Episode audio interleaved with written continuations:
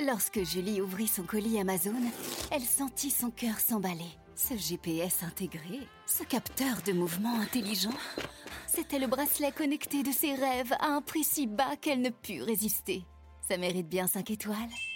Des super produits et des super prix, découvrez nos super offres dès maintenant sur Amazon de l'économie sur Radio Classique avec François Giffrier. L'économie au scanner de Radio Classique, trois titres. Comment sortir de la remise à la pompe sans faire revenir les gilets jaunes? Comment Orpea compte relever la tête alors que le groupe est acculé par ses créanciers? Et puis comment les consommateurs vont être incités à faire réparer plutôt que jeter?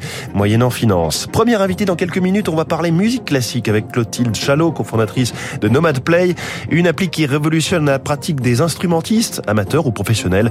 Elle est avec nous dans Comment j'ai réussi.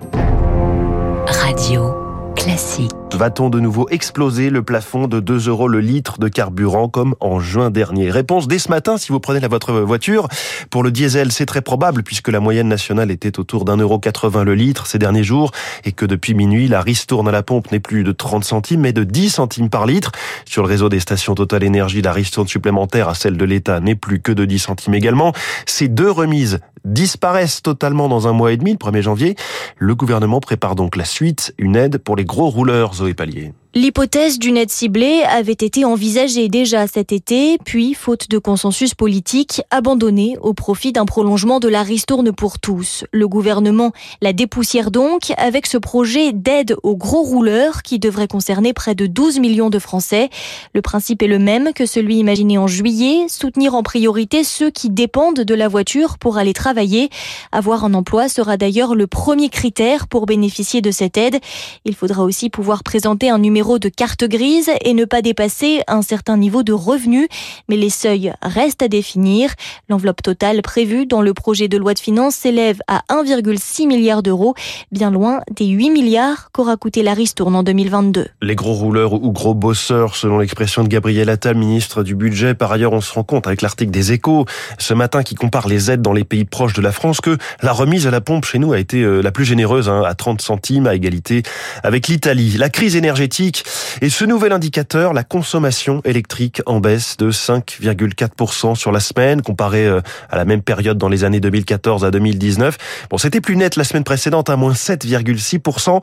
Ces baisses sont surtout le fait des grands industriels qui baissent leur production, comme le disait sur euh, Radio Classique le patron de RTE, Xavier Piechazic, qui était la star de l'écho lundi matin, ce qui n'est donc pas vraiment une bonne nouvelle économique. De son côté, EDF prépare l'avenir à plus long terme. Un début de calendrier pour les futurs nouveaux réacteurs EPR, les premiers travaux préparatoires commenceraient à la mi-2024. Vous voyez qu'on est encore au conditionnel pour les deux réacteurs que le gouvernement envisage à Panly en Seine-Maritime et pour une mise en service à l'horizon 2035-2037. On reparle d'Orpea ce matin et avec les mots qu'emploie la presse économique, le spectre du plan de sauvegarde, titre Le Figaro, qui écrit que les créanciers vont prendre le contrôle du groupe, opération survie pour Orpea, criblé de dettes selon les échos qui évoquent le plan pour sortir du gouffre. Le décor est planté. Bonjour Eric Mauban. Bonjour François, bonjour à tous. La crise dure depuis euh, dix mois et la nouvelle direction d'Orpea a détaillé hier comment elle comptait redresser la barre. Fini l'achat d'immobilier à outrance. La nouvelle feuille de route a pour priorité de recentrer le groupe sur son cœur de métier, à savoir s'occuper des résidents, retrouver des bonnes, des bonnes pratiques et euh, redorer l'image d'Orpea. Euh, pour y parvenir, la direction promet d'améliorer les conditions de travail afin de fidéliser son personnel. Des mesures seront prises pour prévenir toute maltraitance. Il faudra les financer. Un exercice délicat car euh, le groupe est plombé par une lourde dette de 9 milliards et demi d'euros. La direction d'Orpea a indiqué qu'il y a un risque de se retrouver à court d'argent au premier semestre 2023. Il lui faut donc renflouer ses caisses. Cela va passer par la cession d'une partie du patrimoine immobilier, mais également par l'apport d'argent frais de la part d'anciens et de nouveaux actionnaires. La Caisse des dépôts et consignations pourrait apporter son soutien, mais sous condition. Le plan de restructuration vise une croissance annuelle du chiffre d'affaires de 9%, considérant le vieillissement de la population comme une garantie de l'avenir de l'activité. Éric Mauban en direct. Éric, vous avez voulu voir comment réagissaient les investisseurs à toutes ces annonces d'Orpea, on peut dire qu'ils sont encore en attente de voir, comme Stéphane Prévost, directeur général de la financière responsable. C'est difficile d'avoir une opinion parce qu'on ne sait pas si tous les cadavres sont sortis du placard. Même au niveau de l'amélioration des pratiques, hein, des pratiques médicales, des pratiques éthiques, bah, il risque d'y avoir aussi des salariés qui vont partir. Il va y avoir un turnover, il va y avoir des gens qui vont quitter le groupe, qui vont aller chez les concurrents, qui vont peut-être changer, repartir dans le médical, dans le privé. Donc là, on est face à des bouleversements dont on verra les conséquences qu'avec le temps hein, et à long terme. Donc à court terme, c'est quand même difficile d'être positif sur le titre. Pour un fonds socialement responsable, c'est trop tôt pour aller sur le titre. Et notez que le patron d'Orpea, Laurent Guillot, directeur général du groupe depuis deux mois à peine, sera demain matin la star de l'écho sur Radio Classique pour défendre ce plan et nous dire aussi de quoi il retourne en ce qui concerne les perquisitions menées depuis hier euh, chez Orpea qui doivent concerner euh, au total plusieurs dizaines d'établissements à travers la France. Rendez-vous donc à ne pas manquer demain matin à 7h15.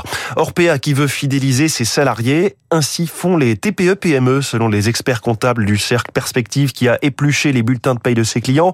Les entreprises de moins de 50 salariés ont augmenté de 3,1% les salaires au premier semestre de cette année, ce qui correspondait à l'inflation à l'époque, mais elle a doublé depuis puisqu'on était à 6,2% en octobre en rythme annuel. Le taux de chômage, lui, continue de se maintenir remarquablement bas, hein, étant donné le ralentissement économique en cours.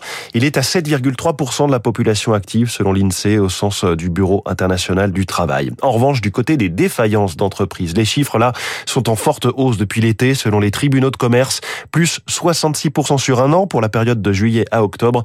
On reste tout de même sous les niveaux d'avant Covid. Dans ce contexte incertain et qui pousse plutôt euh, au pessimisme, disons-le, il y a un secteur qui surnage, c'est celui du luxe, puisque selon une étude de Bain Company, ce secteur va connaître sur l'ensemble de 2022 une croissance de 21% à 1400 milliards d'euros de ventes dans le monde, performance que nous explique Joël de Montgolfier, co-autrice de cette étude un facteur vraiment notable de la performance du luxe, c'est le retour des consommateurs américains, que ce soit sur le marché américain lui-même ou comme touristes en Europe.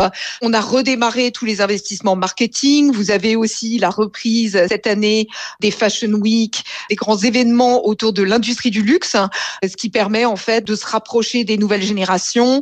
Donc vraiment, il y a eu tout un effort de dynamisation de la présence auprès euh, de ces consommateurs euh, locaux et de ces nouvelles générations qui permettent de porter une croissance euh, très solide. Joël de Montgolfier, directrice du pôle luxe chez Bain Company, le secteur du luxe qui voit le rachat de Tom Ford, la marque américaine de prêt-à-porter, de chaussures, de cosmétiques, rachat par Estée Lauder, le groupe américain, pour 2 milliards 300 millions de dollars, alors que le français Kering était sur les rangs. Les marchés financiers, Dow Jones plus 0,17, Nasdaq plus 1,5, CAC 40 plus 1,5% hier à 6641 points.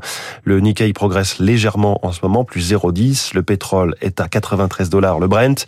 L'euro à 1 dollar 0,370. C'est toujours le grand n'importe quoi chez Twitter, où le nouveau patron et propriétaire euh, Elon Musk reporte le déploiement du nouvel abonnement qui a tant fait parler. Twitter Blue, ce sera finalement le 29 novembre sauf nouvelle date encore une fois. Bientôt un bonus réparation en France, prévu dans la loi anti-gaspillage pour une économie circulaire. Ce dispositif doit voir le jour le 15 décembre, c'est donc dans un mois. Objectif, inciter les Français à faire davantage réparer leurs appareils défectueux au lieu d'en acheter des neufs. Cela prendra la, forme d'une remise de 10 à 45 euros directement sur la facture lorsque vous irez chez un réparateur labellisé.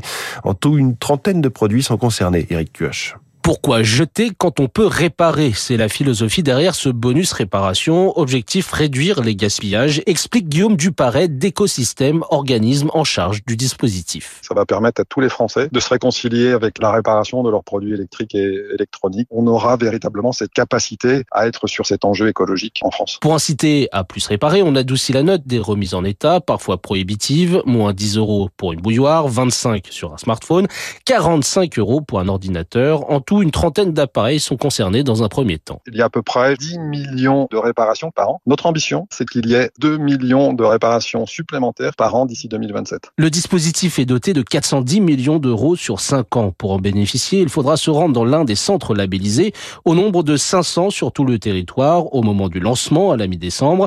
Pas assez ambitieux pour Alice Elfassi de l'ONG Anti-Gaspillage Zero Waste. Le frein principal à la réparation, c'est le coût. 10 à 45 euros, ce ne sont pas des montants qui sont suffisant effectivement et 500 réparateurs c'est peu, c'est un début mais on n'en est plus au stade où il faudrait du début. Le nombre de réparateurs doit tripler d'ici le printemps 2023 et les remises pourraient aussi augmenter si les objectifs ne sont pas atteints. Il est 6h46, c'est le karaoké de la musique classique que va nous présenter Clotilde Chalot dans Comment j'ai réussi dans quelques secondes.